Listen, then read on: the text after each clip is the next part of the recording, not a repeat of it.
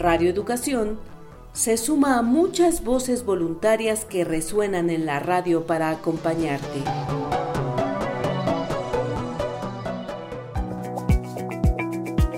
El voluntariado de lectura de Chubut presenta Las otras voces, literatura en cuarentena, producido por Gerardo Siriani y Silvia Contín.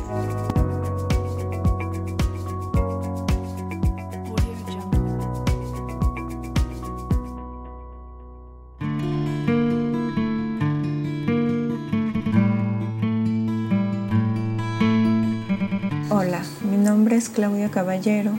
Yo estoy en Villahermosa, Tabasco, México. Soy promotor de lectura y el voluntariado de lectura de Chubut, Argentina, me ha invitado para compartir cuentos ahora en el tiempo de cuarentena.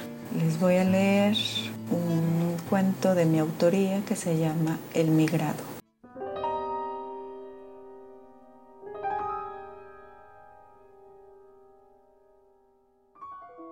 Ha sido una noche larga y agotadora.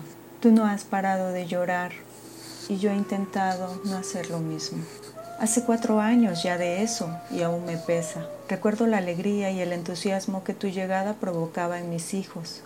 Sin embargo, para mí ocasionaba un malestar. Había hecho manifiesta mi inconformidad y pensaba en deshacerme de ti con el menor pretexto. Ya había realizado una especie de planeación en la que se vería como un accidente tu partida. De alguna forma, Tenía previsto el cuento para justificar que ya no estuvieras aquí. Recuerdo que fue una tarde de agosto. Mis hijos y él ya habían concretado la compra y fueron en tu busca. Yo me quedé en casa molesta, esperando el regreso para conocer el espécimen. Ya tenía referencias tuyas. Sabía de alguna forma cómo sería tu presentación. Sin embargo, cuando estuvieron de vuelta, yo intenté no tener reacción a favor o en contra te depositaron dentro de una caja de cartón que traía consigo una toalla vieja, un plato para tu comida y una bolsa de croquetas. A tu llegada los niños se entretuvieron un rato contigo, pero como era de esperarse, cuando cayó la noche te diste cuenta que te habían dejado solo y que estabas completamente perdido en un lugar extraño, que no te recordaba nada y que te asustaba terriblemente. Fue entonces cuando dio inicio el martirio. Las luces se apagaron, Miraste para todos lados y no reconociste nada. Las paredes son muy altas para que intentes escapar. Olfateas en todos los sitios sin resultado favorable y regresas a la caja a refugiarte en la toalla que parece tener un ligero olor a tu mamá. Tu cuerpo está acurrucado en ese trozo de felpa y te sientes triste y solo. Los recuerdos de tu madre llegan a tu mente como una película la tibia leche que succionabas de sus tetillas, las peleas con tus hermanos por alcanzar cada uno una succión a tiempo, los juegos con ellos y las caricias de mamá. Te sonríes pensando en cómo hacían para tornarse al amamantar y la humedad de la lengua de tu mami cuando con ternura te hacía un lado para que dieras espacio a otro cachorro. Todos los recuerdos se agolpan no tienes más opción que llorar. Tus lamentos son como agujas en los oídos de todo aquel que habita la casa.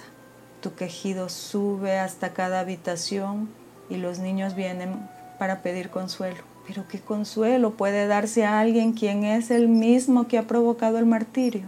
Los he retirado, estoy molesta, no puedo dormir. Tu llanto es sofocante. Te detienes a ratos por cansancio pero recobras fuerzas y esto parece que no va a parar tan fácilmente. Tu lamento taladra mis pensamientos. Me pregunto una y otra vez si esto es necesario. Yo no te quería en casa. Estoy segura que tú no deseabas venir y más lo estoy de que alguien más está sufriendo tu ausencia. Tu llanto no cesa. Es desgarrador es como si por un momento tuviese la capacidad de entender tu lengua y tradujera tu lamento. No quiero estar aquí, mamá. ¿Dónde estás? Tengo miedo, mamá. Por favor, ven por mí. Te extraño. Te necesito, mami. Tengo mucho miedo. Todo está tan oscuro. No siento tu olor. Mami, por favor, ven, mamá. Por favor, ven por mí. Tengo miedo, mamá, mamá, mamá. Por favor, que alguien me ayude. Estoy asustado porque me han dejado solo. Quiero regresar a casa. Extraño a todos. Quiero jugar con mis hermanos. Quiero ver a mi mamá. Quiero estar con mi mamá, mamá, mamá, mamá. Me siento miserable.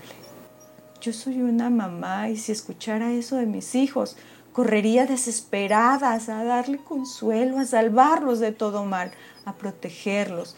No permitiría que los alejasen de mí. Habría mordido a quien pretendiera llevárselos. Habría corrido detrás del auto desesperada, ladrando, invocando piedad, clemencia, perdón, compasión, lo que fuese necesario para recuperarlo. Desafortunadamente, no es tu caso. Nadie peleó por ti y ahora estás absolutamente solo y confundido, con mil preguntas, sin augurio de respuesta alguna. Lloras y el cansancio te vence. Dormitas por ratos y de nuevo el miedo se apropia de ti y el llanto regresa.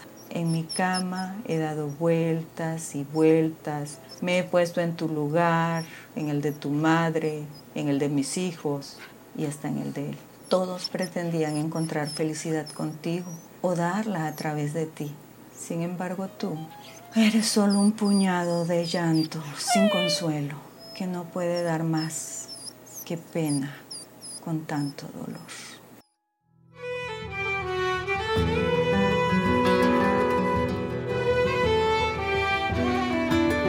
Radio Educación. Lecturas que nos acercan.